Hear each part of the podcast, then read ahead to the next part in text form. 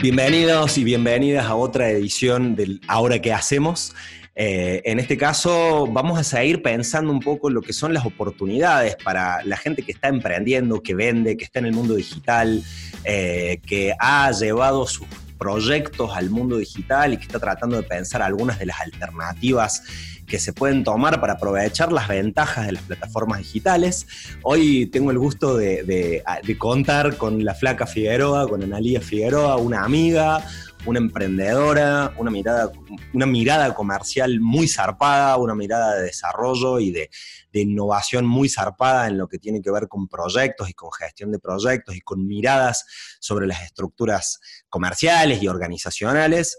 La flaca hoy se encuentra trabajando en uno de los gigantes latinoamericanos, eh, como es Mercado Libre, tiene una mirada sobre el comercio electrónico que me parece que va a ser muy interesante para pensar las oportunidades que nosotros tenemos, emprendedores más pequeños, más grandes, en el mercado digital y nos va a poder compartir un montón de experiencia de una mirada latinoamericana que la suerte eh, la ha llevado a poder recorrer desde esos lugares en el lauro y que bueno, y que tengo el gusto de contarla como una amiga y generosa en lo que hace y en lo que conoce para compartir. Flaca, gracias por este rato que nos vas a compartir en medio de un feriado aparte.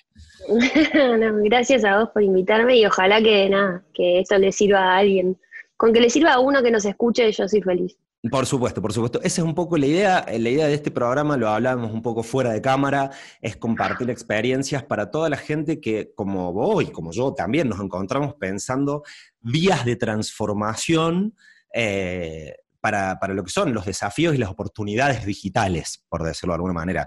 Y para empezar, la, consigna como de este programa es experiencias de desafíos y transformación ante lo que está haciendo el COVID-19.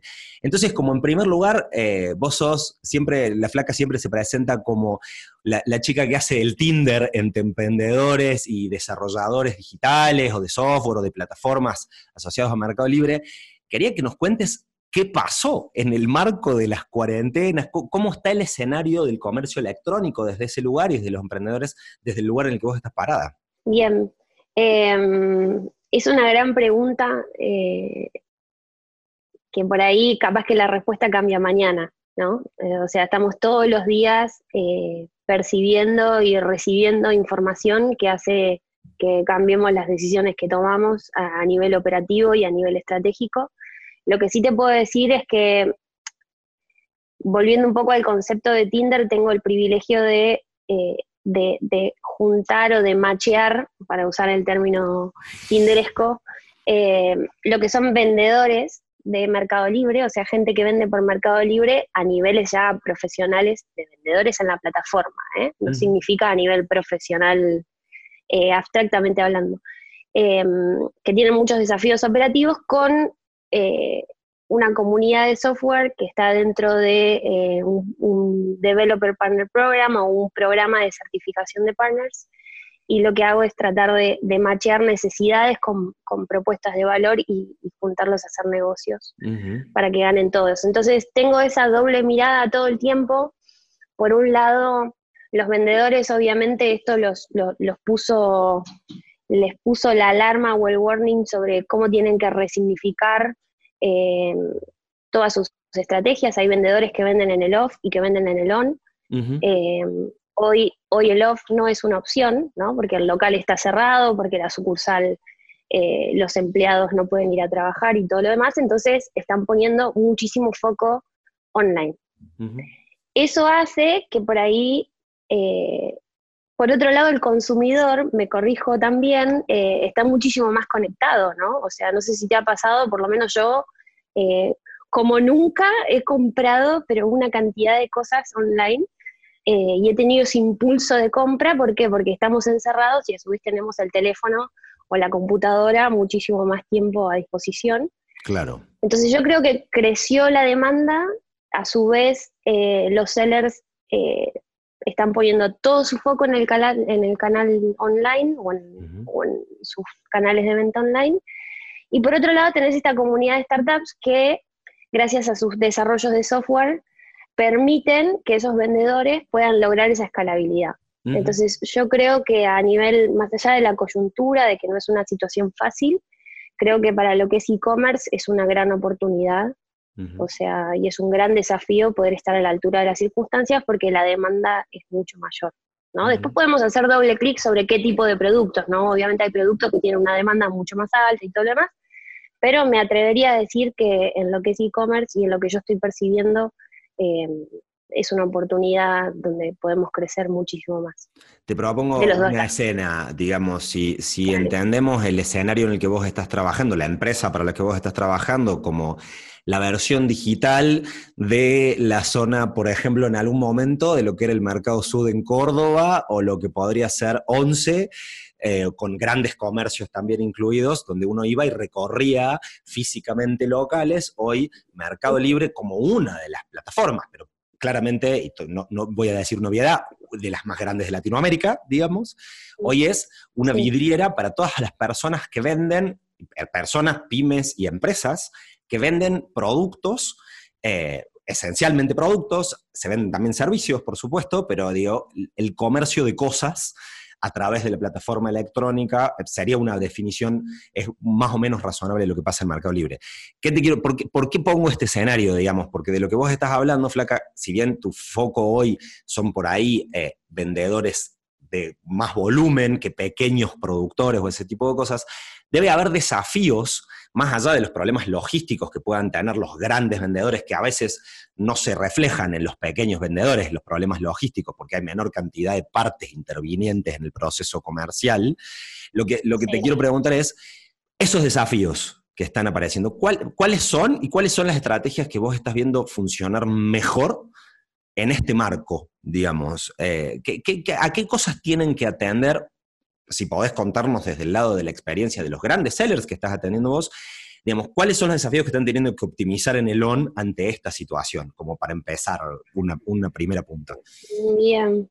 Em, el primer gran desafío es eh, la logística, ¿no? Es una obviedad igual lo que te voy a decir. Obviamente em, aumentó, aumenta muchísimo más eh, la demanda, la venta y por ende la, la, cuestión logística es todo un tema, dado que los carriers que hoy usan los vendedores, un Andreani, un Correo Argentino, o sea, Oca, los distintos carriers, también están a un nivel de saturación importante porque los grandes ya eran clientes de antes, pero ahora hay un montón de chiquitos que no les queda otra que sobrevivir y, y que empiezan a explotar sus canales digitales, entonces creo que la logística es el mayor desafío y obviamente también el, mantener la experiencia del buyer, ¿no? Del comprador.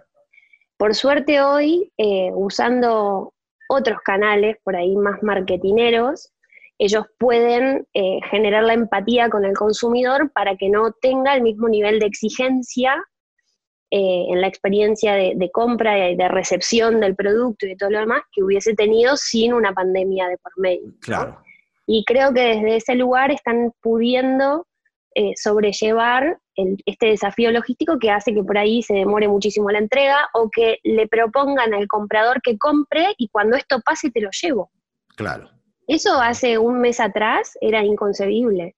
Muy interesante eso. Era inconcebible porque se priorizaba la experiencia, ganaba el que entregaba más rápido, el que completaba todo el caminito de la compra de la mejor manera.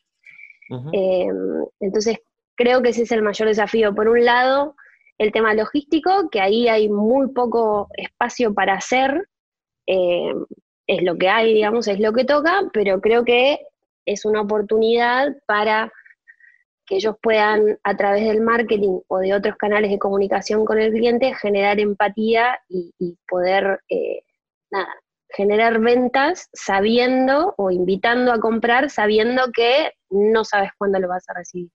Excelente. Me parece una herramienta interesante porque muchas veces, si bien podemos estar hablando de un segmento determinado comercialmente por capacidad de facturación y de atención, lo que vos estás diciendo ahí tiene que ver con que, bueno, si, si tenés algún tipo de respuesta logística para dar, lo importante es transparentar el nivel de demanda, transparentar el nivel de complejidad, donde incorporar a las audiencias, a los públicos en ese mismo proceso. Me, parece como una punta interesante para decir, ok, entonces quienes, quienes comercien productos, eh, hagan mucho foco en relatar lo que está pasando como una manera de incorporar a aquellos potenciales consumidores en esos procesos. Y, y me encanta esa idea de decir, mira, hoy no te lo podemos entregar, pero cómprame que yo te, algún tipo de compromiso, generar algún tipo de compromiso para entregarlo a posteriori en ese lugar, ¿no? Totalmente. De hecho, te puedo decir como consumidora que las cosas que he comprado últimamente, no sé por qué me pintó comprar ropa, como nunca en la vida. Eh, no soy muy fan de ir al shopping y todo lo demás, pero no sé, estando en la pandemia me pintó, me pintó por comprar ropa y de hecho sin querer queriendo terminé eligiendo marcas que ninguna me garantizaba cuándo me iba a llegar, o sea, no tengo idea. De hecho, ya me olvidé lo que compré. O sea, hiciste compras de ropa. Hice compras de ropa, ninguna me garantizaba cuándo iba a llegar, por un lado, pero por otro lado, todas las que elegí, todas me transparentaban esta, esta eh, su situación. Por otro lado, me agradecían que, gracias a, la apuesta de fe o a la confianza que les estoy dando, porque yo ya pagué, digamos, ellos, pueden sobrevivir, eso me hacía sentir bien. Y por otro lado, em, todas tenían una vuelta de rosca de decir, ok, bueno, con el del 10% de lo que vos hayas comprado, nosotros vamos a destinarlo a, eh, no sé, llevarle eh, comida a los médicos o a comprar barbijos o a una ONG o lo que sea. Entonces, por eso te digo, creo que el desafío está Vender se va a vender, pero creo que los que más van a ganar son los que hagan estrategias un poco más 360, ¿no? los canales están, tenés una plataforma como Mercado Libre que cualquiera puede subirse y vender algo. Claro. Ahora, si no tenés eso, o sea, aparte del canal para vender, no tenés alrededor estrategias de comunicación en otros canales que te permitan que esa persona te elija a vos por sobre el resto, creo que los que ganan son los que la tienen. Alguna vez me habían dicho como que Mercado Libre era esta gran vitrina, ¿no? Que te permite. Pero, pero uno podría pensar que hoy esa vitrina es, es absolutamente insuficiente si no pensamos en, cómo, cómo, cómo multiplicar la experiencia esa.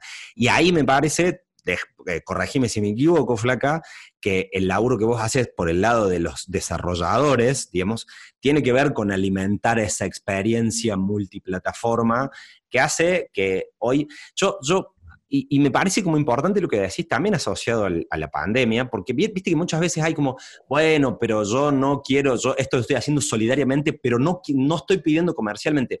Yo, yo de hecho estoy trabajando en una campaña en la cual lo que les digo es, transparenten esto, porque si ustedes no venden, no pueden acompañar a la gente a la que quieren ayudar solidariamente. Entonces, hacerlo explícito no nos hace más malvados o, más, sino es contar, efectivamente queremos ayudar, pero, pero, para poder ayudar tenemos que vender algo, ¿no? Total, totalmente. Es como cuando dicen en épocas de crisis algunos lloran y otros venden pañuelos. Bueno, vos necesitas el que venda pañuelos, necesitas el que salga a vender paraguas cuando llueve, necesitas. O sea, eh, por supuesto. Eh, está bien. Entonces, eh, lo que te quería preguntar es, que si, es que hay algo como interesante para remarcar también desde ese lado, es qué ha pasado por el lado de los desarrolladores. Hay algo también, si es que por supuesto siempre respetando las cosas que se pueden contar o no, eh, hay algo que puedas como resaltar de qué, qué ha pasado con la comunidad de desarrolladores en este lugar de responder y brindar soluciones ante la pandemia. Sí, ahí mm, fíjate cómo cambia el escenario cuando cambiamos los protagonistas, ¿no? Yo creo que las startups que están dentro de, nuestra comunidad hoy tienen otros desafíos. Por un lado, para ellos es difícil salir a vender software eh, a vendedores, en este caso que son sus potenciales clientes, porque el vendedor tiene otro foco. Hoy lo que le interesa es vender para sobrevivir, entonces tenerlo con el mindset de de comprar algo, te va a decir no, o sea, necesito generar. Por otro lado, ellos también como startups de software eh, tenían una planificación eh, para todo el año de crecimiento que seguramente tienen que pivotear y resignificar. Y por otro lado, seguramente también están recibiendo un montón de consultas o le ha aumentado em, la cantidad de consultas de soporte eh, de sus desarrollos, porque los sellers hoy, como están priorizando vender, eh, nada, si no les ando, no lo saben usar, todas aquellas cosas que antes les pasaba que eh, o me venían y me decían, che flaca, ayúdame porque el vendedor no me da bola y necesito automatizarle tal o cual proceso y los vendedores estaban con una fecha comercial y, no tenían el tiempo ni el foco para hacerlo, hoy sí. Entonces, el desafío para ellos está en poder generar un nivel, poder poner a punto su equipo a nivel soporte para recibir todas esas consultas que seguramente aumentaron eh, muchísimo porque los están usando muchísimo más. Entonces es más mantener clientes que salir a vender eh, con todo lo que eso implica, ¿no? Por supuesto. Y, en esa línea, Flaca, eh, hay un montón de gente, ¿sí? Eh, que, ronda el cuentapropismo, vamos a decir, que, está teniendo sus pequeños comercios, que está, que está pensando, si, vos tuvieras que hablarle a un grupo de, de pequeños comercios que no tienen, a ver, ni Mercado Libre ni la Flaca Figueroa va a poder salir a, resolverle los problemas, todos los problemas a la gente, ni mucho menos. Eso, eso, eso es obvio. Pero digo, ya, ya tenemos un tip que me parece como súper interesante, que es hacer foco en algo que yo insisto siempre en, tratar de usarlo naturalmente, ¿no? Esta cosa que vos decías, los canales más marketineros, yo, yo eh, cuando hablo en las capacitaciones hablo de que son los espacios de socialización. Cuando antes vos te encontrabas en la verdulería a contar lo que te pasó, lo que pensabas, lo que sentías, lo bien que te fue cuando compraste alguna otra cosa, hoy lo haces en Facebook y en Instagram y en Twitter y en algunas otras, digamos. Entonces, eh, me parece que cuando vos ahí nombras eso, es uno de los tips principales, porque si ya tenés resuelto más o menos bien el problema de, comercial, porque más o menos leíste los instructivos de Mercado Libre y seguís vendiendo por ahí, eh, ese es un canal que ya tenés resuelto. Tenés resuelto el problema de facturación, podés tener resuelto el problema de envíos, con lo que le responden los servicios de mercado de envío, digamos.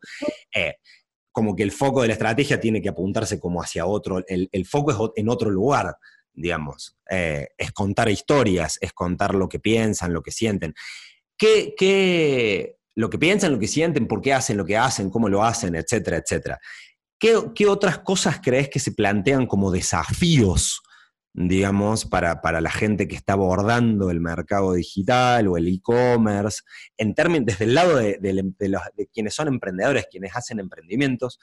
Porque conozco de tu corazón emprendedor, digamos, y, de lo que significa asumir y, afrontar esos desafíos, ¿qué otras cosas dirías vos que son importantes a tener en cuenta en los procesos de gestión y de proyectarse digitalmente, no? Bien, voy a hablar porque me, ah, hiciste dos preguntas. La primera era, ¿qué le diría yo a la, pyme o al chiquito? Y ahí te diría, depende en qué estadio esté. Te lo voy a dividir en dos. Por un lado tenemos todas aquellas, aquellas y a todas aquellas pymes que venían retrasando por una cuestión de foco, de atención y de, eh, su estrategia digital, bueno, eso es una realidad eh, que ahora cambió y es un escenario donde tienen que ver el subirse al canal digital como, una, como un medio para sobrevivir, o sea, así de duro. Ante el cómo me subo, eh, yo le sugeriría que no es momento de armar grandes planes, que no es momento de, ponerse exigentes o perfeccionistas, simplemente subite. Eh, genera contenido como sea, eh, hacete un blog con un paint si querés, pero subite y empezá a contar algo o empezá a usar plataformas que ya te generan el tráfico, como un Mercado Libre u otras plataformas digitales, eh, y subite de esa manera. No, no se pongan, yo no diría que se pongan a invertir o se pongan, subite, ¿me entendés? El primer paso es hacerlo.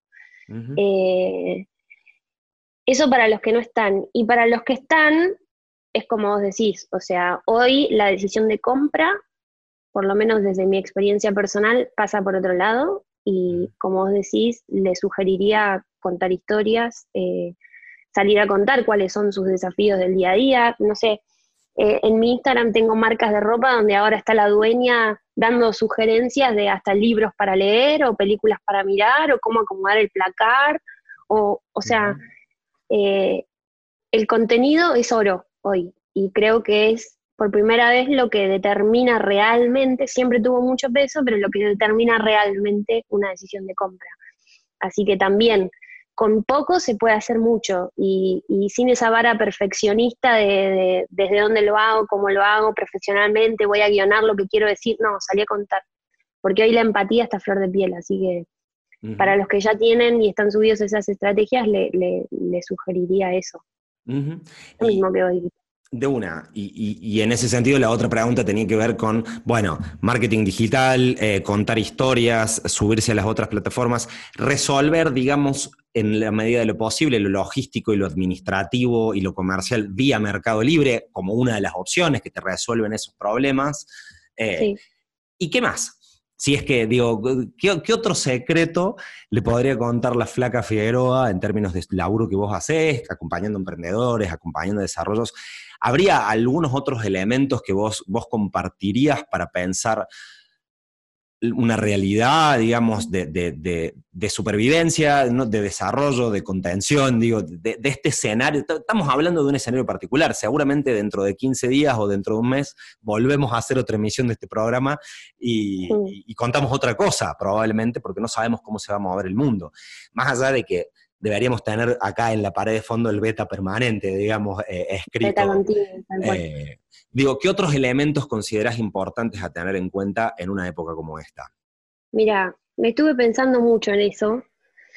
Y al fin y al cabo, es como vos decís, si nosotros tuviésemos esta conversación sin coronavirus, podría ser muchísimo más específica sobre estrategias sobre, o sobre, no sé, herramientas que podrían utilizar y todo lo demás creo que no amerita, porque como te digo, no hay, no hay tiempo para pensar cómo hacer las cosas, hay que hacer como, con lo que se tenga y como se pueda. Eh, entonces creo que lo más importante hoy es, el, es cómo seteas tu cabeza para actuar en consecuencia. Eh, creo que al fin y al cabo pasa por ahí, es, es entender y aceptar que es una realidad que nos afecta a todos, es entender y aceptar que todas las cosas que por ahí vos proyectabas de ventas o nuevos productos o lo que sea, los tenés que poner en pausa. hoy tenés que pensar y enfocarte exclusivamente en sobrevivir o en, ponerle todas las fichas a aquello que ya sabes que te funciona, eh, ya sea producto, ya sea estrategia, ya, o sea, reutilizar cosas viejas que, que te hayan servido antes.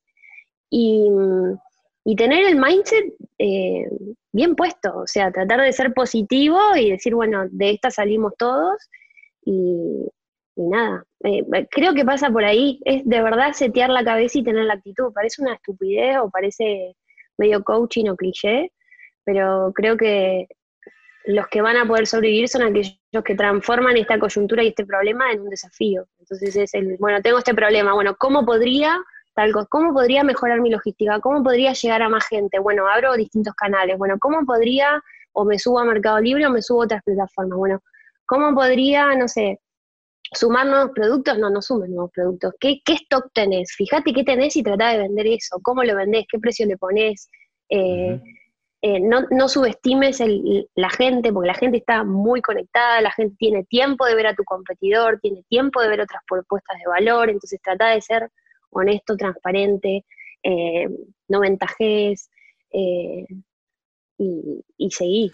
bueno, pero me parece, que, me parece que hicimos un combo de mirada que está buenísimo, Flaca, porque resolver lo financiero y lo comercial en plataformas que te devuelvan esa resolución en lo que puedas, en lo que puedas resolver, eh, contar, ser genuino y subirse a las plataformas digitales a contar lo que haces, total, de vuelta, ya tenés resuelto el problema de, la pasarela comercial.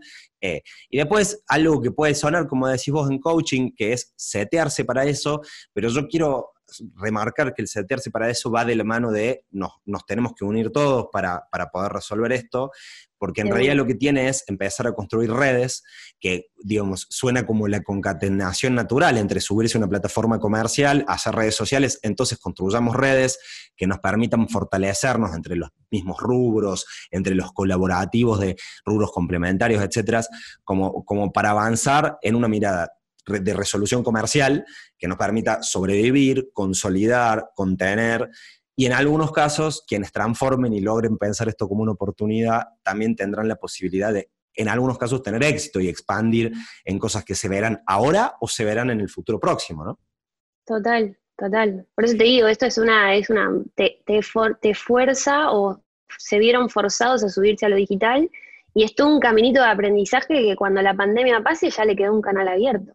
Bueno, y eso, eh, me acabas de dar el pie me parece una cosa importante que es, eh, última pregunta para el cierre, Eh, y después, ok, yo vengo, tengo un comercio, me veo obligado a subirme a lo digital, voy por ahí, le pongo mucha guita porque necesito sobrevivir, recursos, personas. Y cuando esto se termine, ¿qué, puede pasar, digamos? Porque mucha gente, va mucha gente está pensando, bueno, pongo plata ahora un rato y después me vuelvo a dedicar a lo que yo sé hacer en realidad. ¿Qué va a pasar después? Y qué gran pregunta, no tengo ni idea.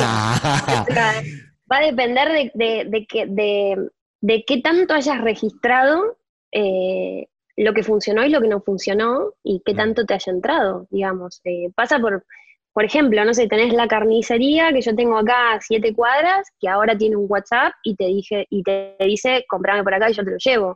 Yo no sé si a, esa carnicería cuando pase el coronavirus va a seguir teniendo WhatsApp, por ejemplo. Capaz que no, porque no, no, lo necesita. De última se va a poner a pensar estrategias de cómo tener más sucursales y todo.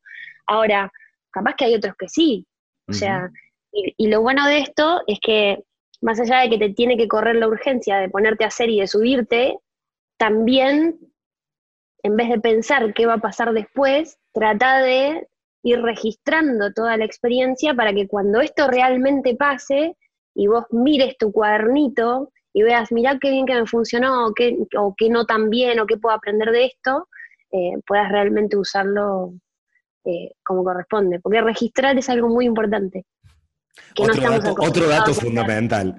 Eso es fundamental. Vos decís, che, al final me compraron más por WhatsApp que por Instagram. Bueno, ponerle foco a WhatsApp, dejar Instagram ahí. Eh, y para eso hay que registrar. Así que registrar sería. Y después vemos, no sé, no, no, futurología no podemos hacer. Es, una situación que nos excede. Sí, tal cual. Flaca, para cerrar, eh, este programa tiene origen por el COVID-19.